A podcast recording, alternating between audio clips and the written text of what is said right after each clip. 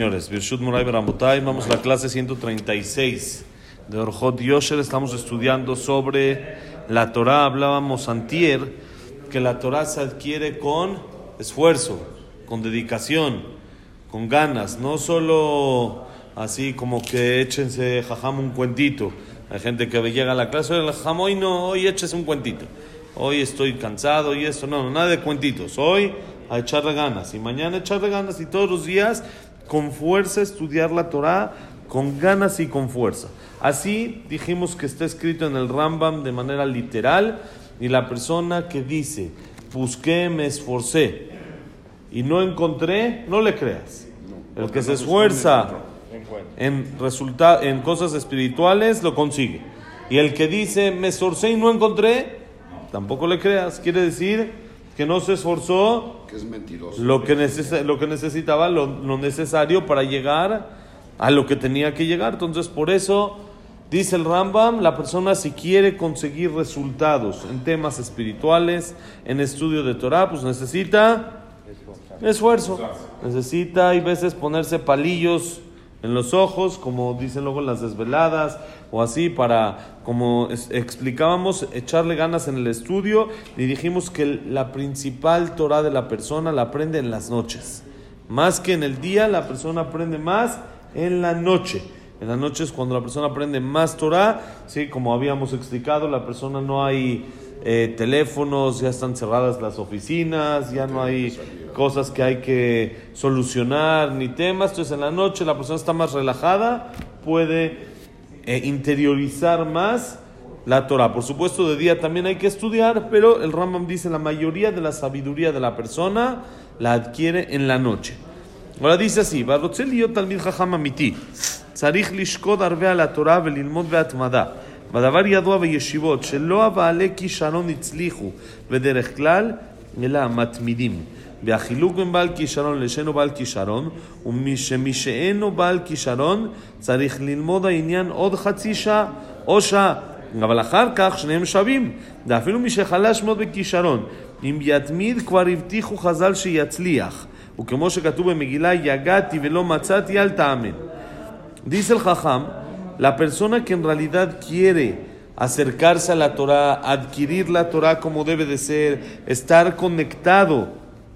como debe de ser con la Torah, tiene que hacerlo con mucha constancia y mucho esfuerzo.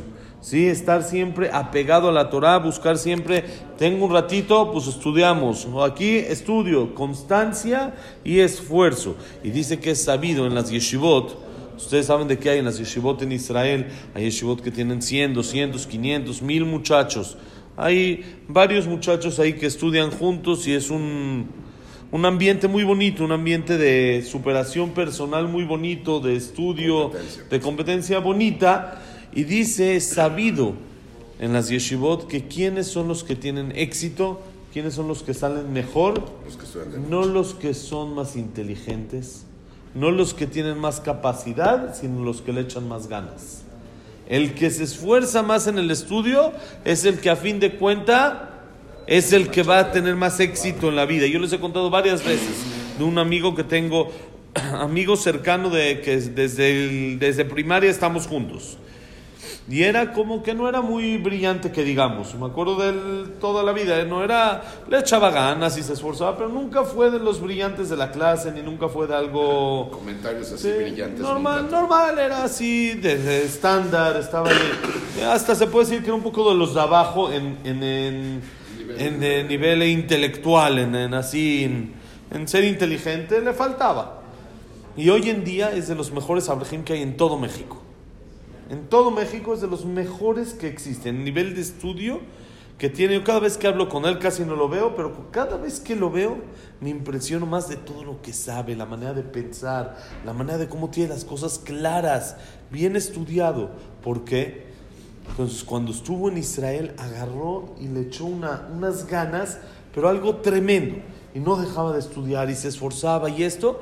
Y aunque no era de los eh, más brillantes en mente, hoy en día es de los más brillantes. ¿Por qué? Porque no es el- la capacidad lo que hace que la persona sea brillante en Torah, sino la constancia, las ganas, el esfuerzo que hay en él. Yo de verdad lo tengo como un ejemplo así, que lo veo vivo, lo veo así clarísimo. Cada vez que leo algo así, que es las ganas, que es el esfuerzo, se me figura este amigo algo increíble como de lo que llegó, de lo que era y lo que llegó a ser. Es más, hay de- historias de muchos jajamim, no quiero decir nombres porque no es eh, ni, ni adecuado ni seguro siquiera, que dicen que cuando eran chicos no eran eh, nada brillantes, eran todo lo contrario. Y después salieron de los jajamim más grandes de toda la generación. Porque, ¿cómo lo hicieron? La mente no cambió. No les hicieron operación de mente, un trasplante de cerebro, nada de eso. Es el mismo. Nada más las ganas, el esfuerzo fue lo que le- les provocó esa brillantez que tienen hasta hoy en día. Y dice, miren qué increíble. Dice, ¿cuál es la diferencia que hay entre alguien brillante y no brillante? El brillante entiende las cosas más rápido, más ágil, más así.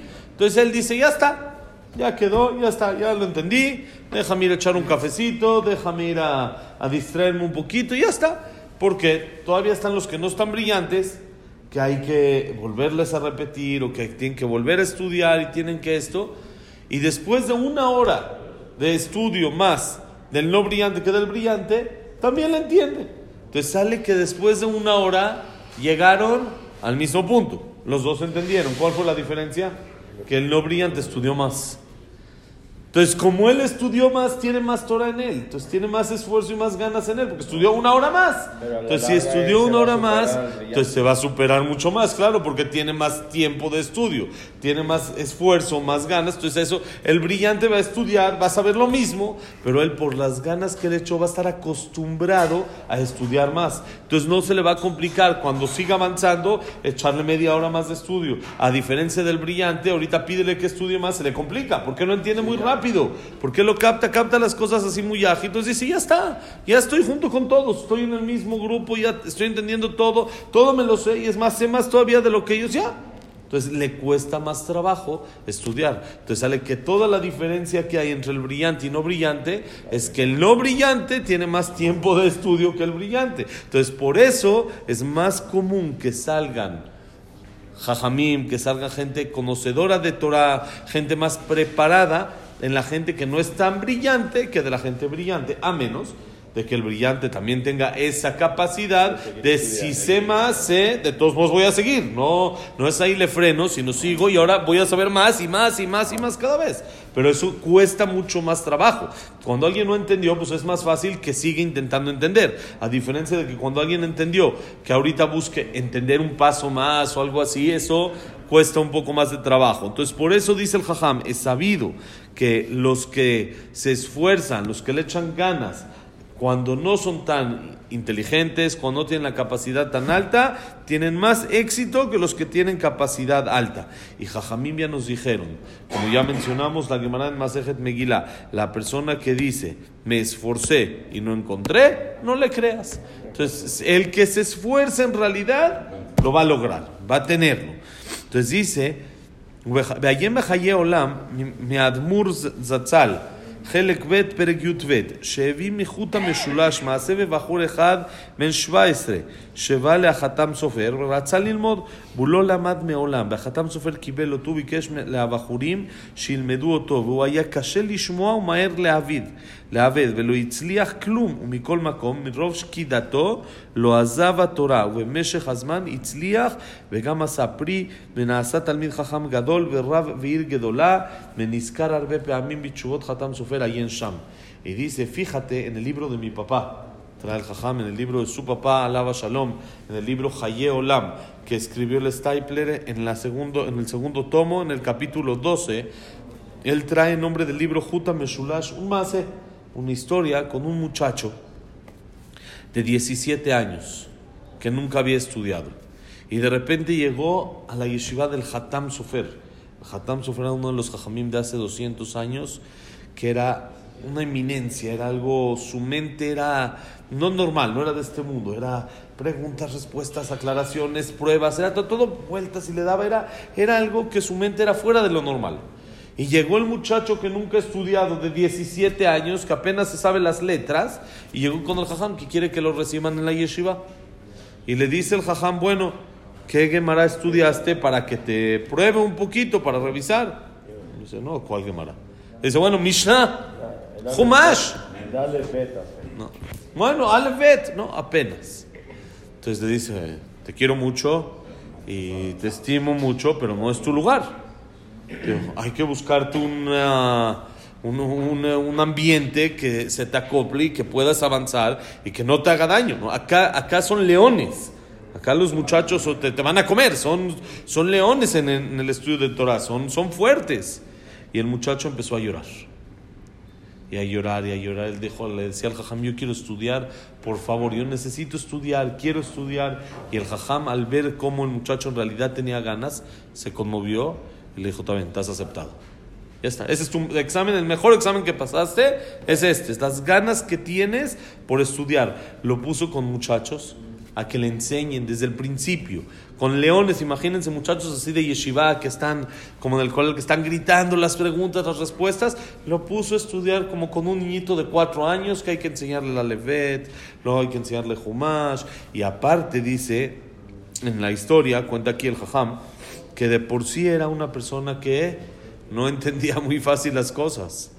Y cuando ya las entendía, no se le grababan. Que si era algo que no era, no tenía éxito en el estudio, no era algo así. Pero dice, por tantas ganas de esfuerzo y de dedicación, no abandonó la Torah de ni una manera.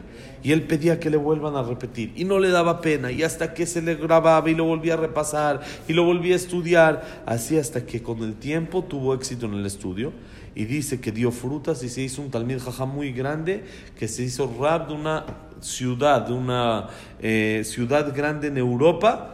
Y no solo eso, él está recordado sus opiniones en varias ocasiones en los libros del Hatam Sofer.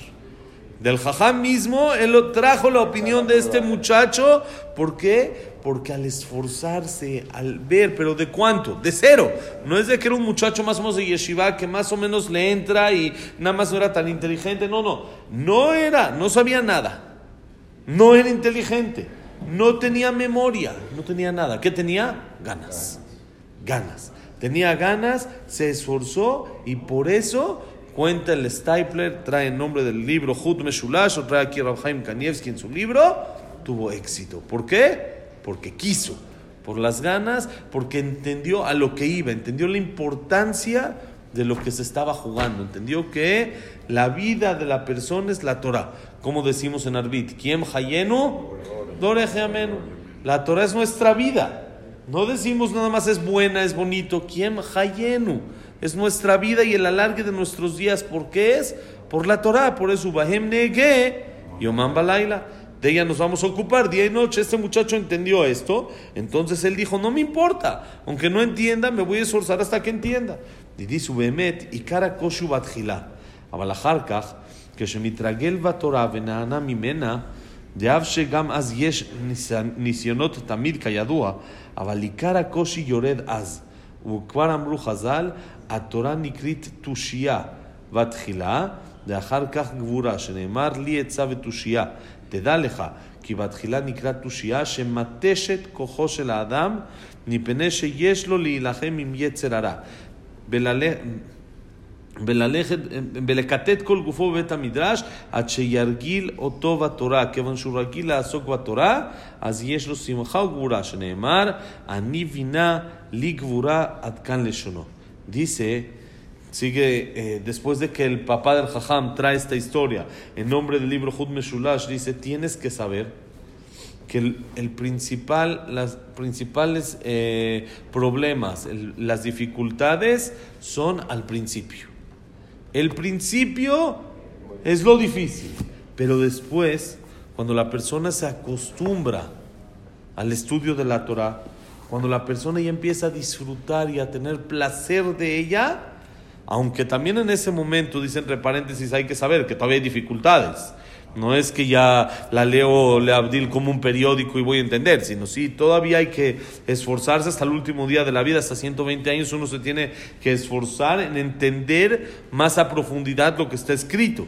Pero de todos modos, ya lo, lo duro, lo fuerte, la principal dificultad, ya bajó, ya cambió, ya no es igual, ya es menos complicado. Como sabemos, hay un midrash que dice, Kolat Halot, Kashot todos los principios son difíciles. Pero cuando uno ya se encarrila, cuando uno ya tomó vuelo, ya jala en automático, ya es todo mucho más, mucho más sencillo, mucho más bonito. Dicen que una vez llegó un, un muchacho con eh, Rav Steinman, alaba Shalom, y le dijo, Jajam, no me gusta la Torah. No puedo, no, no, no, no me, no me. Dijo, ¿cómo que no te gusta? Sí, no estudio y no, no me llama, no nada le dijo, mira, te voy a decir algo. ¿La miel es dulce? Dijo, sí. ¿Qué pasa si una persona te dice, estoy probando la miel y no me sabe dulce? ¿Qué hay que hacer? Volverla a probar. Ya la volvió a probar y sigue sin estar dulce. ¿Qué hay que hacer? Su gusto. Eso. Hay que ir a checar el paladar, hay que ir a checar la lengua, hay que ir a checar porque algo... La miel es dulce. ¿La miel de qué es dulce? Es dulce. El problema está en el paladar que no lo siente. Pero la miel tiene que ser dulce. Entonces le dijo, si no te gusta la Torah, hay que checar el paladar. Porque la Torah es dulce, la Torah es, es, es rica, es bonito. El principio es duro. El principio cuando uno tiene que sentarse a estudiar y no entiende y otra vez y otra vez. Pero cuando una persona ya la agarró, ya es dulce. Cuando la persona ya tiene ese placer, ya no se puede apartar con todo y la dificultad que tiene. Que uno tiene que estar estudiando y le cuesta trabajo y, y, y desvelarse y ver cómo entender esta Gemara, ver cómo entender este tema, ver cómo entender el otro tema. Eso... El cigarro, ¿no? El cigarro. El cigarro, siempre el cigarro al principio no Es, sabe, se ahoga. Y después ya no. Como el cigarrito igual, dice el jajam. La primera. La primera quema, ya después ya ni se siente, ya. Buenos días, muy bienvenido. días. Entonces, eso es como dice el jajam, la, la- agarrar eso de la Torah cuando uno le- se le complica al principio, pero le echas, esfuerzas esto, entonces ya se hace dulce, se hace miel como es, y ya la persona no lo puede dejar. Como dicen, para acabar el midrash, trae el jajam en nombre de su papá, la Torah se llama tushia. Tushia viene de la palabra consejo que nos ayuda, nos aconseja. Pero eso es al principio, al final se llama Geburah, fortaleza. Como dice el Pasuk, Liet sabe tushia, para mí son los consejos. Dice el Jajam, sábete, en nombre del Midrash, que también se llama tushia, que es también mateshet kojo, debilita la fuerza de la persona. ¿Por qué? Porque hay que guerrear contra el Yetzer Hara. Hay que ir a escuchar una clase de acá allá, hay que ir a aprender de esto, hay que leer de acá, hasta que uno se acostumbra a la Torah. Cuando ya uno se acostumbra a la Torah, tiene una alegría enorme, una fortaleza muy grande, como dice el Pasuk al final, Anivina Ligvura. Yo soy todo entendimiento, dice Hashem, Ligvura. Para mí es la fortaleza por medio de la Torah. La persona se acostumbra a la Torah y se hace, como dijo el Jajam, una adicción a la Torah. ¿Sí? Uno ve que luego hay gente de que a la mitad está, está rezando y saca el libro. Pero no, ahorita es momento de rezar. Sí, ¿qué hago? Está mal. Uno debe de rezar. No es momento de estudiar y no es, momento la jazará de poner atención. Pero tengo una adicción y no la puedo controlar. Eso pasa cuando la persona ya se esforzó en la Torah. Y ya le falta algo que no, no lo tiene tan claro, que tiene... Entonces tiene el pendiente, como que está tenso, así como uno tiene que resolver un tema, está tenso, está nervioso. Entonces ese es el tema de que uno ve luego un jajam, de que a la mitad, vaya, agarra un libro. Vaya, uno, un primo una vez me dijo, que le dijo a una persona, ¿cómo puede ser? Estaba hablando de un grupo de jajamim, que nunca he visto estos jajamim que a la mitad de la tefila van a sacar un libro. No, no puedo creerlo, no puede ser. ¿Cómo? Pero a la hora de tefila hay que rezar. Dice, sí, pero no- nunca como que se quedaron atorados con las ganas de, de agarrar un libro a la mitad, de seguir estudiando. No puedo, no, no, no puedo creer que un grupo así no puede. Sí, así es, normal. Uno ve, así no, uno no aguanta. A la mitad de la, de la tefila uno tiene que. Así, a ver, pero es que tengo algo en la mente que no me deja descansar. Pero estás pero ¿cómo le haces para estar rezando y leer otra cosa? O No, sea, no, está tienes bien. que ser dos, este... Según la alajá no es correcto, pero como les digo, es una adicción. Hay veces uno no puede, no se puede controlar. Estoy a la mitad, tengo una duda, tengo algo, tengo un problema en la cabeza No que no, no me rezar deja bien, dejar bien si no bajo un poquito entonces, el tema de Paras, este. Paras de rezar. Lo correcto es sí. Normalmente no se para, uno hace las dos a la vez. Pero estás rezando. Uno hace las dos a la vez y no se concentra al 100% y no está bien. Pero, exactamente, no es al 100, no es lo correcto. Pero es lo que decimos, es una adicción. Cuando una persona ve lo dulce que es la Torah, entonces uno tiene ganas y estudia. Eso es lo que tenemos que echarle ganas, Besat Hashem, esforzarnos en el estudio de la Torah para que la Torah se endulce en nuestro paladar. Que no seamos como ese muchacho que dice que la miel no le sabe dulce. ¿De dónde está el problema? En el paladar. Le dijo el Jajam, le dijo al final Rav Shema, le dijo, estudia y luego te va a hacer dulce. Eso te va, esa es la medicina. Esa es la medicina para tu paladar, el estudio. Y en realidad así vemos, en la perashá que leímos en la semana pasada, dice que fueron tres días en el desierto y no encontraron agua. Y entonces se quejó el pueblo con Moshe y les dijo, ¿qué vamos a tomar? ¿Y qué les dijo Hashem a Moshe? Dijo, tranquilo, allá va un manantial. Fueron, tomaron agua y estaba amarga. Le dijo Hashem a Moshe, toma una madera, un etz, un árbol, una planta, échalo al agua y se va a endulzar el agua. Le echaron al agua y se endulzó el agua y pudieron tomar todos el agua contentos. Dicen Jajamim, ¿qué es agua? ¿Qué es agua? ¿El agua qué es? ¿A qué representa? ¿Y qué es vida? Torah. La Torah está representada por el agua. El agua es la Torah. Dice la, lo- los Jajamim, fueron tres días en el desierto y no tenían Torah. No estudiaron. Entonces, ¿qué pasó? se desconectaron. Se desconectaron. Entonces, ¿qué le dijo Hashem a Moshe? Ahí está el agua, ahí está la Torah, vayan y tomen. ¿Qué dijeron? Está amarga. No está buena. Dicen Jajamim, miren cómo dice el pasuk, Kimarim em. ¿Eran amargos? Ellos, no el agua. El problema estaba en su lengua. El problema está en el paladar, que no sentían la dulzura. ¿Qué hay que hacer? ¿Cómo se endulza? Toma un árbol, échalo al agua. ¿Quién es el árbol? Acabamos de pasar tu Bishvat. Ki Adam etzasade. La persona es el árbol. Échate al agua. Y aunque está amarga, échate al agua y se va a endulzar el agua. El principio, la Torah es difícil. El principio tal vez no sabe tan rico, pero cuando una persona se echa a la Torah, ya está en la Torah, dentro de la Torah, se le endulza toda la Torah. Y eso que pedimos todas las mañanas en Birkota Shahar, de Arevna, endulza Hashem las palabras de tu Torah en nuestra boca, para que podamos ser nosotros tus fieles servidores, Bezrat Hashem y. Shabbat Shalom que la clase haya sido Leinun Ishmat, las personas que fallecieron. Hoy otra vez otro atentado lo aleno en Jerusalén y dos personas que fallecieron, un niño y una persona de veintitantos años y que sea para refuash de los que están eh, heridos. Hay varios, dos heridos graves, hay uno, Hashem, que sea para Leilun Ishmat y para refuash más pronto de estas personas que estén bien, Besat Hashem, y que sea Leilun Ishmat, Abraham Ben Adel, Sarabat Miriam, Esther Bat Miriam, Eliyahu Ben Victoria, Shalom. Es Frida Bat Miriam, Jack Ben Selja, Cecilia Bat Salja. Eh, ¿Qué más tenemos? Silva Selva Batara Simcha, Itzhak Ben Susana, eh, Eduardo Ben Bahía, Ezra- David Ezra Ben Marí, Samuel Ben Amelia. Eh, oh, la lista de, de Isaac también, Hashem, la lista completa.